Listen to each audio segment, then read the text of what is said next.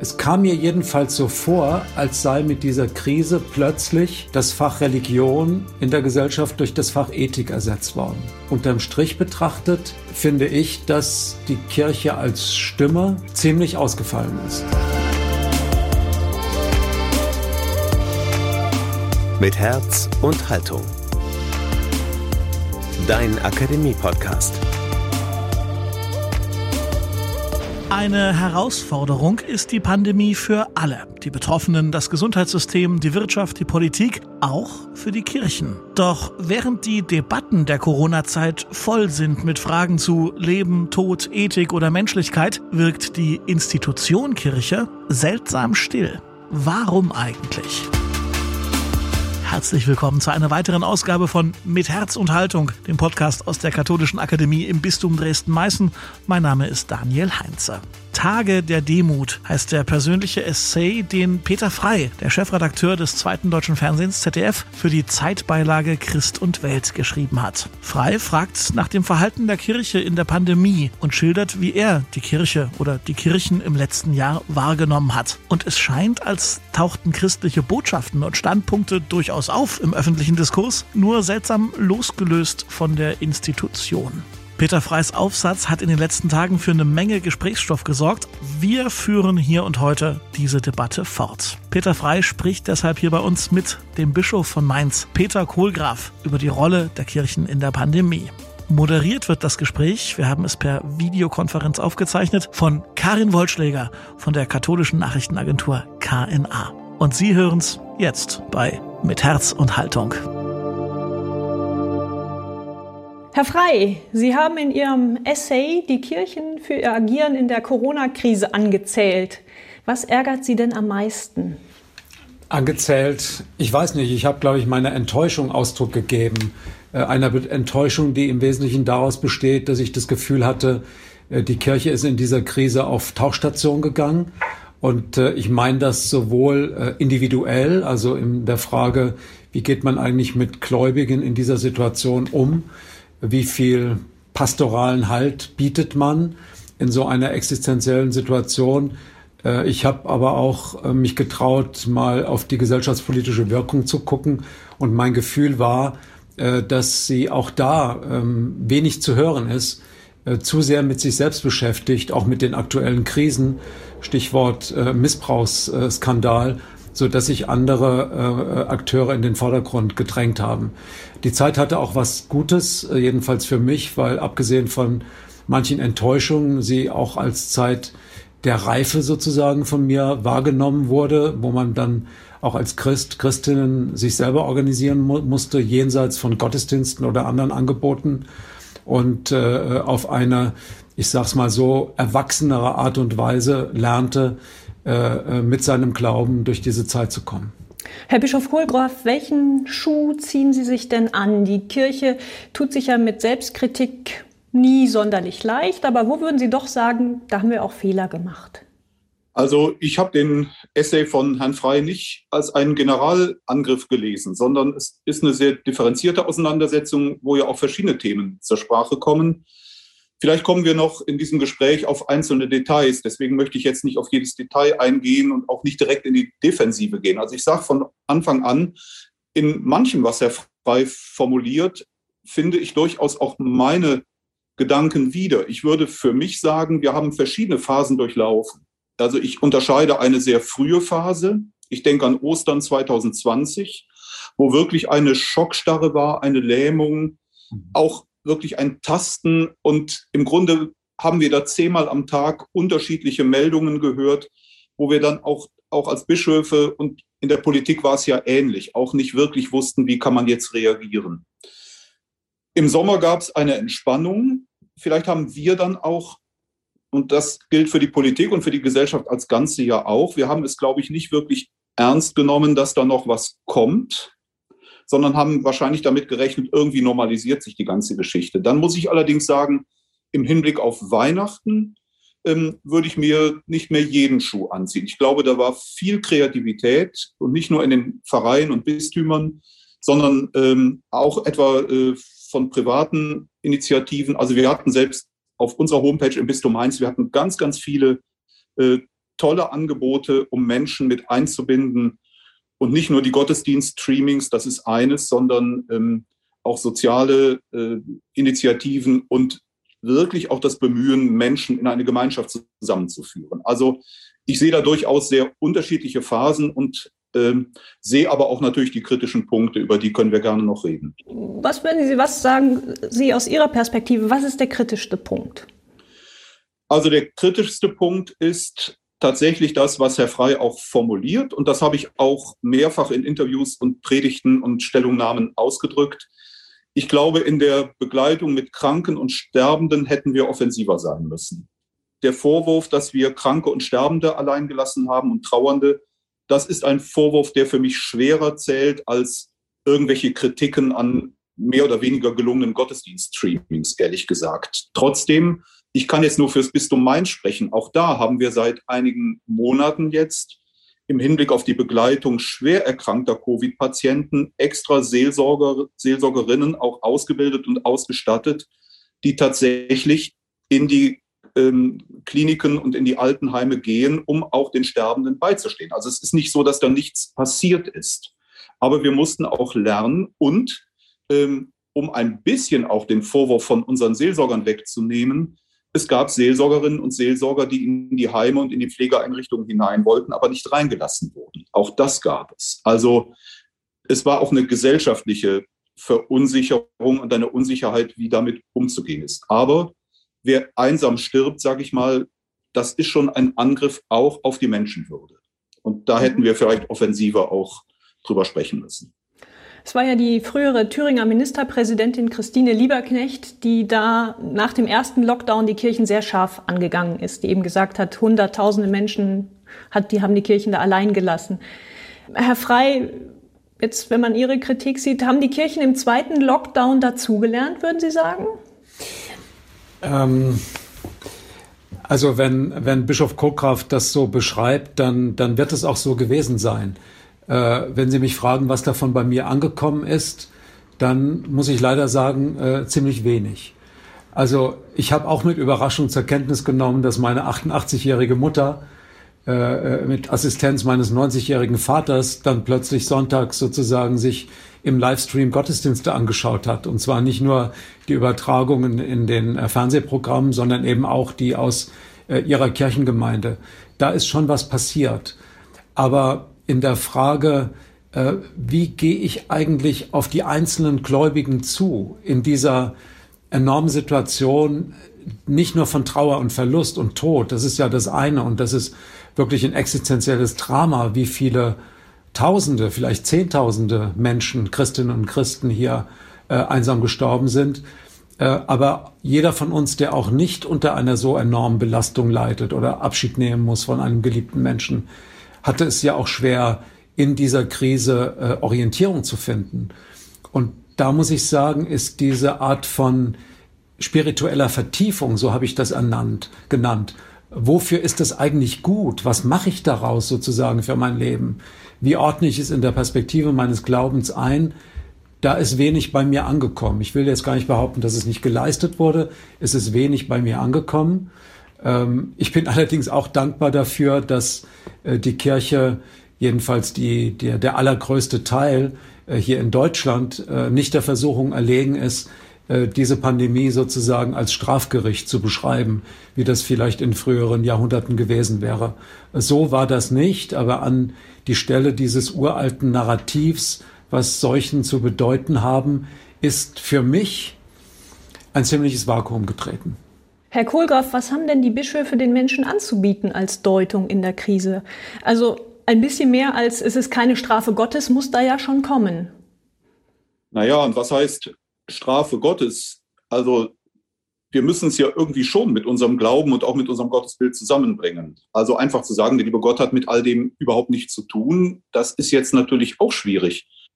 Also ich kann wirklich immer nur für mich reden.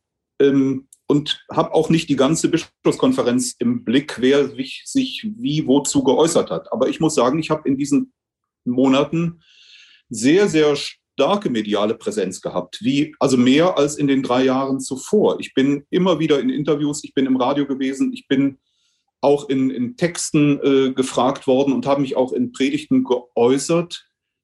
Es ist natürlich schon für mich auch eine Frage, wie kann man das noch in eine größere Öffentlichkeit bringen, die nicht nur, und das ist ja auch eine Erfahrung, die nicht nur sozusagen den kirchlichen Kernkreis erreicht. Das ist ja oft mit unseren Texten, die sicherlich auch gut sind, unseren Stellungnahmen, ähm, eine, ein Thema, dass wir auch jetzt in dieser Phase, wo wir sicherlich auch digital dazu lernen, auch merken, dass wir immer nur sozusagen einen kleinen internen Kreis erreichen und nicht wirklich eine breite Öffentlichkeit. Also zu dem, was Herr Frey zum Beispiel anspricht, ich habe sehr intensiv am Karfreitag zum Beispiel darüber gepredigt. Das steht dann im Netz. Aber wie wird das in die breitere Öffentlichkeit gegeben, auch als eine Deutung, eine theologische Deutung? Ja, das ist für mich schon auch eine Frage, ähm, dass ich als Bischof oft auch Dinge mache, ähm, aber auch natürlich auch merke, dass die nicht so wahrgenommen werden, wie sie wahrgenommen werden könnten. Ich merke zum Beispiel auch, wenn ich Ostern, Weihnachten predige, in der Regel kommt dann in den Medien eine Schlagzeile, wenn ich mich zu politischen Themen äußere. Also wenn ich Weihnachten etwas über Flüchtlingsarbeit sage, kommt das in die Überschrift. Wenn ich sage, dass der Heiland geboren ist, kräht kein Hahn nach. Aber das ist ja die tröstliche Botschaft. Und das merke ich auch an Ostern. Ich habe Ostern wirklich versucht, über Leben und über Auferstehung und Hoffnung zu predigen. Das ist aber in den Medien keine Meldung wert. Wenn ich aber gepredigt hätte über, was weiß ich, über Atomwaffen in, äh, in Büchel, dann äh, wäre das gekommen. Und vielleicht gebe ich den Ball auch mal an die Medien zurück. Also so richtig viel Sinnvolles habe ich in diesem einen Jahr aus den Medien, außer den neuen Corona-Nachrichten jeden Tag auch nicht erfahren. Also es ist, glaube ich, auch eine Sprachlosigkeit insgesamt. Also ich habe das natürlich ähm, ein bisschen befürchtet, dass wir jetzt eine Mediendebatte führen. Und äh, ich bin mir auch darüber im Klaren, dass ich als Chefredakteur natürlich hier auch ein Stück Verantwortung trage.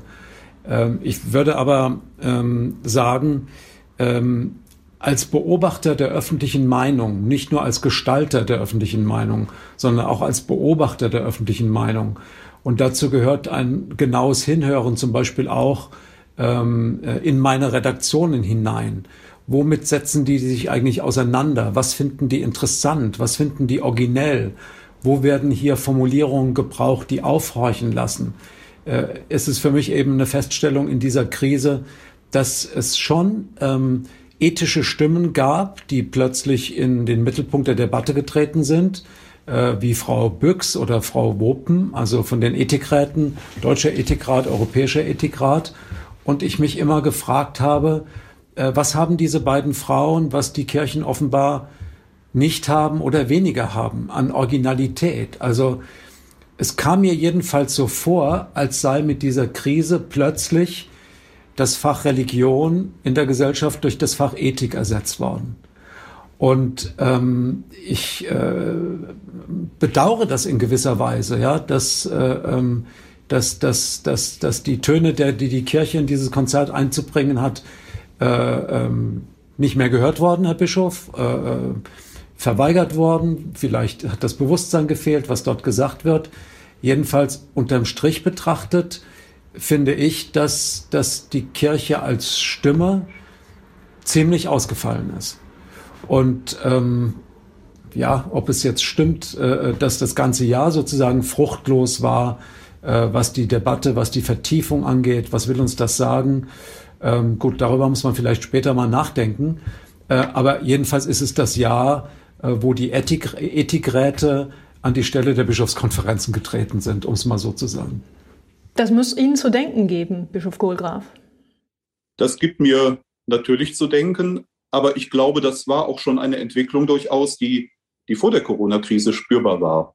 Und da sind wir als Kirche möglicherweise auch nicht ganz unschuldig daran. Also ähm, wenn Sie schauen, wer in, in Talkshows äh, zu Wort kommt, in der Regel finden Sie kaum noch Kirchenvertreter. Es war jetzt einmal Bischof Betzing da. Ähm, und das will ich auch nicht, Herr Frey, das will ich auch nicht den Medien einfach zuschieben, sozusagen als Schuld. Also ich mache jetzt hier keine Medienschelte. Es ist, glaube ich, auch vieles, was jetzt der Kirche vorgeworfen wird, das haben Sie in Ihrem Essay ja auch ähm, angesprochen, also auch diese, diese Staatstreue, diese unkritische Staatstreue zum Teil auch, das ist ja etwas, was auch der gesamten deutschen Bevölkerung im Grunde auch vorgeworfen wird. Also dass man jetzt wieder stärker auf sozusagen ähm, äh, Obrigkeit wartet, dass die einem klare Signale sendet. Aber die Obrigkeit tappt ja zum Teil genauso im Nebel. Also die wissen ja auch nicht mehr als ich oder Sie oder wir alle. Und äh, wir warten aber auf diese Obrigkeit. Und das ist, glaube ich, schon, äh, schon ein Punkt. Also natürlich hätte man da in manchen Punkten auch etwas kritischer sein können. Aber ich glaube, dass wir als, als Kirche uns durch viele Themen, vielleicht sind wir wirklich auch zu sehr mit uns intern beschäftigt, als dass wir noch ähm, gesellschaftlich wahrgenommen werden. Oder äh, natürlich kann ich auch den Missbrauch ansprechen, dass wir für viele Menschen auch nicht mehr die moralische Instanz sind, die gehört wird. Also, weil die sagen, räumt erstmal euren eigenen Laden auf oder macht erstmal bei euch klar Schiff, bevor ihr uns sagt, wo es lang geht. Und das betrifft ja nicht nur die Sexualethik, das betrifft ja viele, viele Themen. Auf der anderen Seite, Herr Frey, ich gebe Ihnen schon recht. Ähm, in anderen Themen also wenn ich mich etwa zu friedensethischen Themen jetzt als Pax Christi-Präsident äußere, werde ich schon wahrgenommen. Ja, das wird schon diskutiert, auch wenn es kontrovers ist und nicht einfach geschluckt wird. Vielleicht sollten wir da einfach auch ein Stück mutiger sein. Da gebe ich Ihnen völlig recht. Vielleicht darf ich sogar sagen, äh, nicht auch wenn es kont kontrovers ist, sondern weil es kontrovers ist. Ja. Also vielleicht äh, müssten wir uns alle auch trauen, sozusagen mehr zu widersprechen, ja, im Sinn von mehr äh, Originalität in die Debatte hineinbringen und auch das einmal sagen, was sozusagen äh, nicht von uns äh, erwartet wird. Ich würde Frau Wollschläger vielleicht gar noch mal einen Gedanken loswerden, weil ich fände, ähm, dass wir eigentlich auf dem falschen Trip wären, äh, wenn wir auch diese Debatte jetzt vor allem sozusagen zur Introspektion nutzen. Äh, äh, eigentlich sind wir doch in der Situation, wo wir uns fragen müssen, was kann die Kirche in dieser Situation tun, um diese Krise äh, zu bewältigen, mit zu bewältigen, um die existenzielle Situation, in die viele von uns geraten sind, mitzugestalten und ja, der Sache irgendwie auch einen Sinn zu geben. Und äh, äh, das betrifft die Themen äh, Alter und Tod, haben wir schon drüber gesprochen. Es betrifft, glaube ich, für viele auch die Themen der Einsamkeit. Also ich meine, so eine Regel zwei plus eins. Ja, man darf eigentlich mit gutem Gewissen nur noch eine weitere Situation außerhalb des eigenen Haushalts äh, treffen. Man muss sich entscheiden, nach welchen Kriterien entscheidet man eigentlich. Setzt man sich vielleicht auch über die Kriterien hinweg? Also ich sage ehrlich, ich habe natürlich meine Eltern besucht. Ich hätte es nicht übers Herz gebracht, die sozusagen alleine zu lassen in dieser Situation. Und ähm, äh, ähm, auch im, im ganz Großen, also äh, diese Krise bewältigt zu haben, und zwar äh, trotz der Querdenker-Demonstrationen jetzt ohne einen riesen äh, gesellschaftlichen Ausbruch und, und, und, und Unruhen auf den Straßen, sondern eigentlich doch in einem 80-prozentigen Einvernehmen, was äh, mit dem Staat und was zu tun notwendig ist. Das ist schon eine tolle Leistung. Und, und wissen Sie, bei dem, an dem kleinen Beispiel mit den äh, Videokonferenzen, Plötzlich war Deutschland innerhalb von 14 Tagen digital und wir haben alle Videokonferenzen gemacht. Was für eine Anpassungsleistung ist uns hier auch gelungen an Umstände, die uns vor äh, einem Jahr noch wie Science Fiction erschienen wären. Also ein, ein, ein Stück weit die Situation zu begreifen und auch festzuhalten, äh, was uns gelungen ist, was wir uns nie zugetraut hätten. Ähm, das gehört für mich zu dem Komplex sozusagen dazu. Herr Bischof Kohlgraf, Sie sind ja von Hause aus Pastoraltheologe. Was hilft denn den Menschen jetzt ganz praktisch, ganz konkret? Ehrlich gesagt, das ist auch ein Phänomen, was ich wahrnehme. Wir haben jetzt sehr viel über die Rolle des Bischofs in dieser Zeit geredet. Ähm, was hilft den Menschen ganz praktisch? Also ich erinnere schon mit großem Respekt an die vielen Mitarbeiterinnen und Mitarbeiter in den Pflegeeinrichtungen, auch den kirchlichen Pflegeeinrichtungen, in den Kitas, in den Schulen. Das ist auch Kirche. Die machen jeden Tag eine praktische Arbeit. Also wenn so gesagt wird, wo ist denn Kirche eigentlich in dieser Zeit? Da ist Kirche in dieser Zeit. Aber, und das ist nicht nur der Bischof, der sein Gesicht in die Kamera hält äh, oder, oder mal eine, eine Predigt hält, die dann medial wahrgenommen wird oder ethische Richtlinien äh, geben kann, sondern diese Menschen leben Ethik jeden Tag und die leben das Evangelium. Und das sind Tausende, auch im Bistum Mainz alleine. Also Insofern kann ich so ganz mit diesem Gedanken, die Kirche ist völlig untergetaucht, auch um meine Mitarbeiterinnen und Mitarbeiter mal ein wenig zu schützen, nicht so ganz locker umgehen, weil die Kirche sind und Kirche leben. Dass da oft ein, eine Spannung ist, das haben wir auch wahrgenommen, etwa ähm, in der Öffentlichkeit wird sehr stark das liturgische Angebot jetzt in dieser Zeit wahrgenommen. Also wo finden Gottesdienste digital statt, wo finden Präsenzgottesdienste statt? aber ähm, dass Kirche extrem gut auch ähm, karitativ aufgestellt ist in dieser Zeit und dabei vielen Zehntausende Menschen wirklich jeden Tag zur Seite steht, das wird gerne übersehen. Aber jetzt nochmal, das ist eben auch Kirche. Damit will ich aber die Probleme nicht kleinreden, die gibt es, aber wir sollten auch nicht einseitig auf die Kirche schauen. Ja, Sie, also ich gebe Ihnen recht, äh, Herr Krograf. Also ähm, das fällt auf, selbst im Nachrichtengeschäft, ja, dass in den Berichten aus Altenheimen, aus Pflegeheimen, aus Krankenhäusern, ähm, äh, da reden engagierte Leute, denen man auch anmerkt, dass sie einen, einen Sensus haben äh, für die Nöte ihrer äh, Bewohnerinnen und Bewohner und Patienten. Und äh, da werden kluge Dinge gesagt und man erkennt dann nur am Insat, also an dem Namen, der eingeblendet wird und an der Institution, dann steht da St. Marien Krankenhaus Köln oder, oder St. Josef Mainz vielleicht, ja. Und plötzlich macht's Klick und man, man äh, erkennt natürlich auch, äh, aus welcher Überzeugung sozusagen die Leute handeln. Ähm, ich habe ja versucht, in dem Essay darauf hinzuweisen, dass es für mich was äh, ein sehr interessanter äh, Schluss ist bei dem Blick. Es ist ja so eine Art Zwischenbilanz sozusagen äh, auf diese äh, Pandemie. Und ehrlich gesagt haben mich ja Mitarbeiter des Caritas-Verbandes, die mich eingeladen hatten zu einem Gespräch darüber, äh, auch ein bisschen in diese Erkenntnis hineingeführt, äh, dass in der Tat Kernbegriffe, die wir in dieser äh, Pandemie gelernt haben, wie vulnerable Gruppen, also mal auf die zuerst zu achten, die am verletzlichsten sind, äh, an der Stelle wird die christliche Botschaft sozusagen äh, äh, auch äh, konkretisiert und, und was für ein Unterschied zu einem Staat wie China, ja, wo vor allem Leute geimpft werden, die äh, für die Wirtschaft äh, und für das Wirtschaftswachstum wichtig sind. Wir haben uns den über 80-Jährigen und den Bewohnern von Alten- und Pflegeheimen zuerst zugewandt. Also ähm, ich habe es versucht, in die These äh, zu kleiden, der Kern der Botschaft ist da. Er wird sogar von allen Parteien des Bundestags geteilt, einschließlich der Linken. Äh, aber merkwürdig ist, dass es sozusagen wie losgelöst erscheint von der Institution. Ich weiß nicht, Herr Bischof, ob Sie der Beobachtung, äh, ob Sie die mitgehen können. Doch, die kann ich mitgehen. Ähm, also wir haben zum Beispiel, da wird vieles von dem, was Sie auch schreiben, durchaus bestätigt. Wir haben eine Umfrage bei unseren äh, Mitarbeiterinnen und Mitarbeitern gemacht, äh, über 1800 Menschen wurden angeschrieben, jetzt ähm, im Herbst war das, und es haben doch äh, 40 Prozent sich an dieser Umfrage beteiligt. Wir haben auch tiefen Interviews geführt.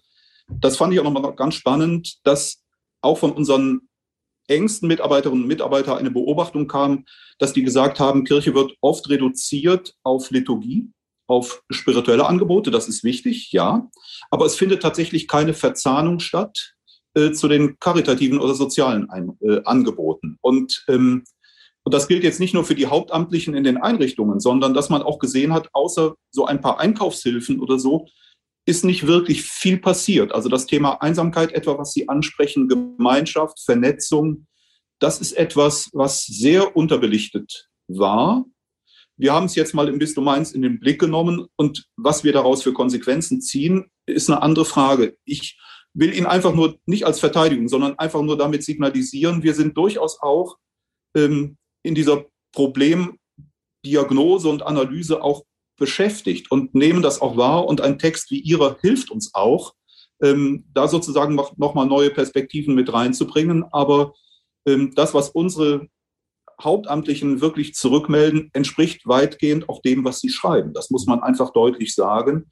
Ähm, und das hilft uns ja auch in der Arbeit. Es geht ja letztlich darum, eine gute Arbeit für die Menschen zu tun. Und äh, ich hoffe, dass wir da auch weiterkommen. Ich würde gern mal noch einen Gedanken äußern, der, der äh, sogar über die, die pandemische Situation hinausgeht. Und ähm, ich, ich sage das jetzt mal bewusst auch äh, im Podcast äh, der Katholischen Akademie in, in einem, aus einem ostdeutschen Bundesland. Also es gehört zu den äh, interessanten Erfahrungen, die ich in den letzten Jahren gemacht habe, ich war relativ viel in, in Ostdeutschland unterwegs. Sie wissen ja, dass der Sitz der Anstalt in Mainz ist, aber ich war wirklich viel in Sachsen, Thüringen, Brandenburg. Und da ist mir zum Beispiel gesagt worden, wie, äh, welchen Ran es gibt für äh, christliche, katholische oder protestantische Erziehungseinrichtungen. Ge angefangen von den Kindergarten bis zu den äh, äh, äh weiterführenden Schulen. Und das äh, äh ist sozusagen, und zwar nicht nur von den zugezogenen Wessis, sondern sozusagen auch von arrivierten Ostdeutschen äh, es ganz wichtig ist, äh, ihre Kinder in solchen Einrichtungen unterzubringen. Und zwar auch deshalb, äh, weil, weil an diesen, in diesen Institutionen ein bestimmter Geist herrscht, ja. Ähm, und ich, ich äh, habe mich immer gefragt, wie passt das eigentlich zu dem Klischee, äh, das sich so in unseren Köpfen eingenistet hat, dass Ostdeutschland sozusagen äh, äh, ein entchristianisiertes Gebiet ist und, und, und, und halb heidnisch. Äh, merkwürdigerweise hat man ja das Gefühl, dass das das Einzige ist, was von der DDR übrig geblieben ist, während es ab Polen dann wieder christlich wird.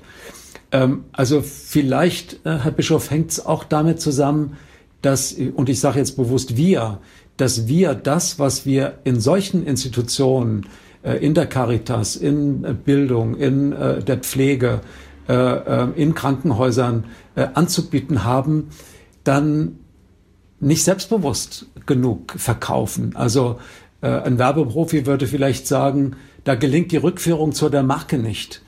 Das steht so für sich, aber woher das eigentlich kommt, dass man sich an dieser Schule wohlfühlt, das wird irgendwie nicht mitverkauft und nicht mitkommuniziert. Und wieso gelingt das eigentlich nicht, ist eine Frage, die ich mir immer gestellt habe. Das ist, glaube ich, ein grundsätzliches Problem, mit dem die Kirche sich, die Kirchen sich schwer tun. Das ist das, was Sie sagen, Herr Frei, das ist, herrscht ein bestimmter Geist, aber den in die gesellschaftlichen Debatten einzubringen und dort präsent und offensiv auch zu verteidigen, da ist man immer sehr zurückhaltend. Im Moment laufen ja die Planungen zum, zum offiziellen Gedenken für die Corona Toten, wie trauern wir als Gesellschaft, das ist ja eigentlich, sollte man meinen, ein Fachgebiet der Kirchen. Und man muss aber sehen, da haben die Kirchen schon wieder keinen Punkt gemacht.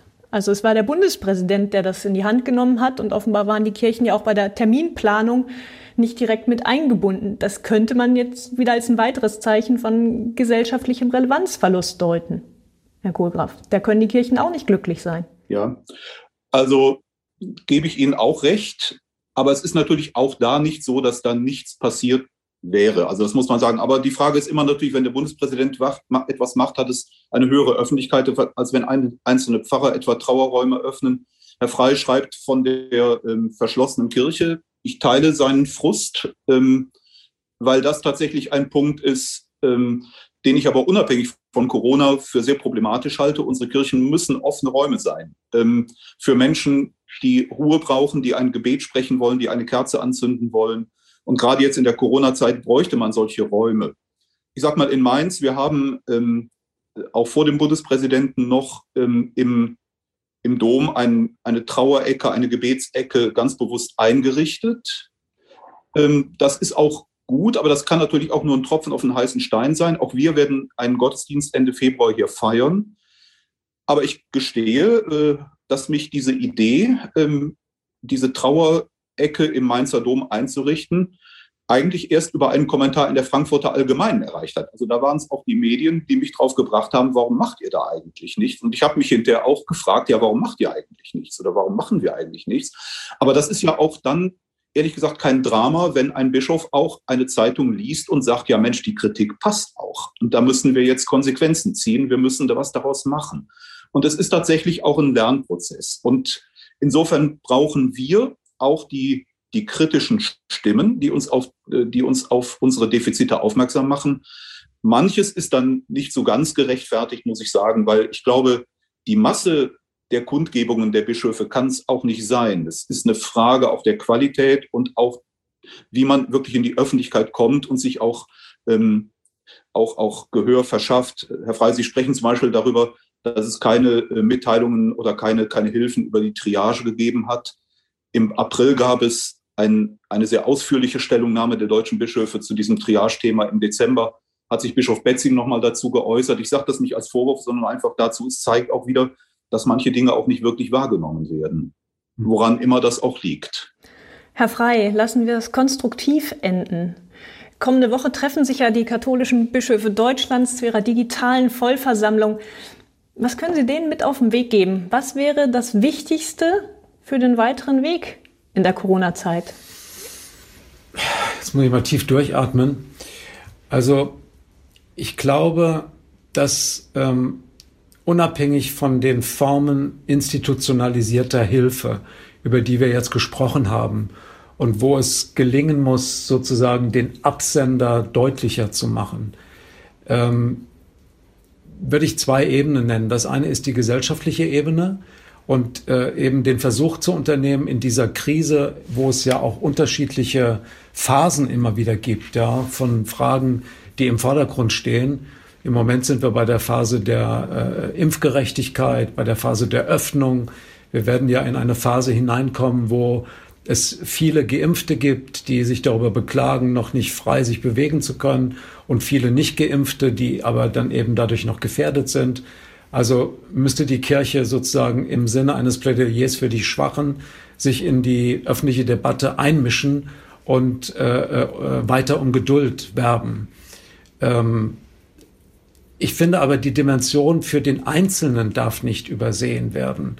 Und dass diese Krise viele Einzelne äh, schwer getroffen hat in ihren sehr persönlichen, familiären äh, Lebenskonstruktionen und dass sie Beistand brauchen und dass sie sozusagen in dieser erzwungenen Isolation äh, Räume brauchen, in denen sie äh, Trost schöpfen und Perspektiven finden und, und äh, versuchen, ja, dieser Katastrophe einen Sinn abzutrotzen.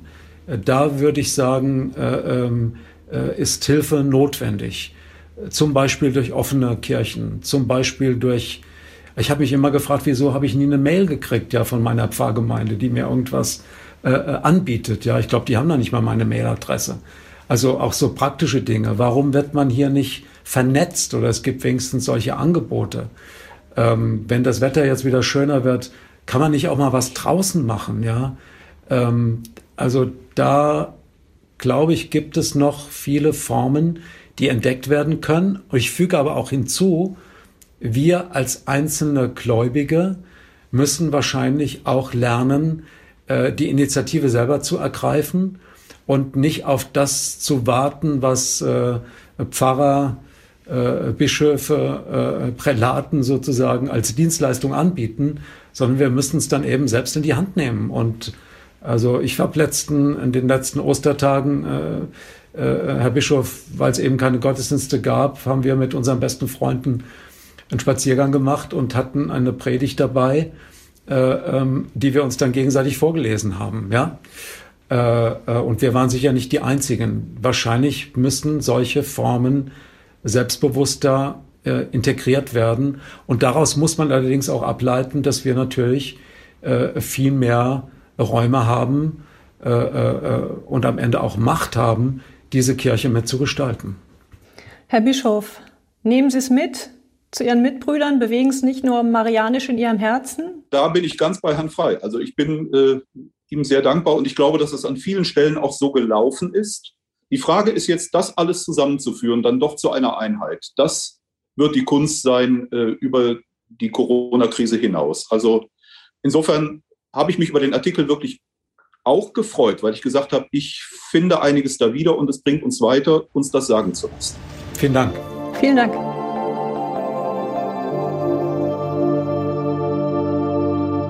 Karin Wollschläger von der katholischen Nachrichtenagentur KNA im Gespräch mit Dr. Peter Frey, dem Chefredakteur des ZDF, und Peter Kohlgraf, dem Bischof von Mainz. Und auch jetzt soll die Debatte bitte weitergehen und zwar mit euch. Wir sind auf eure Meinungen gespannt. Schreibt sie uns oder zeigt sie uns. Ihr findet die Katholische Akademie bei Facebook und Instagram unter dem Schlagwort lebendig akademisch und natürlich direkt auf lebendigakademisch.de. Und um nie, nie wieder eine Folge dieses Podcasts zu verpassen, abonniert uns doch einfach in eurem Podcatcher. Und ihr helft uns ungemein, wenn ihr uns weiterempfehlt. Kolleginnen und Kollegen, Freundinnen, Freunden, Nachbarn, Kommilitonen, schon jetzt vielen Dank dafür. Und natürlich für heute wieder vielen Dank fürs Zuhören und bis zum nächsten Mal. Mit Herz und Haltung. Dein Akademie-Podcast.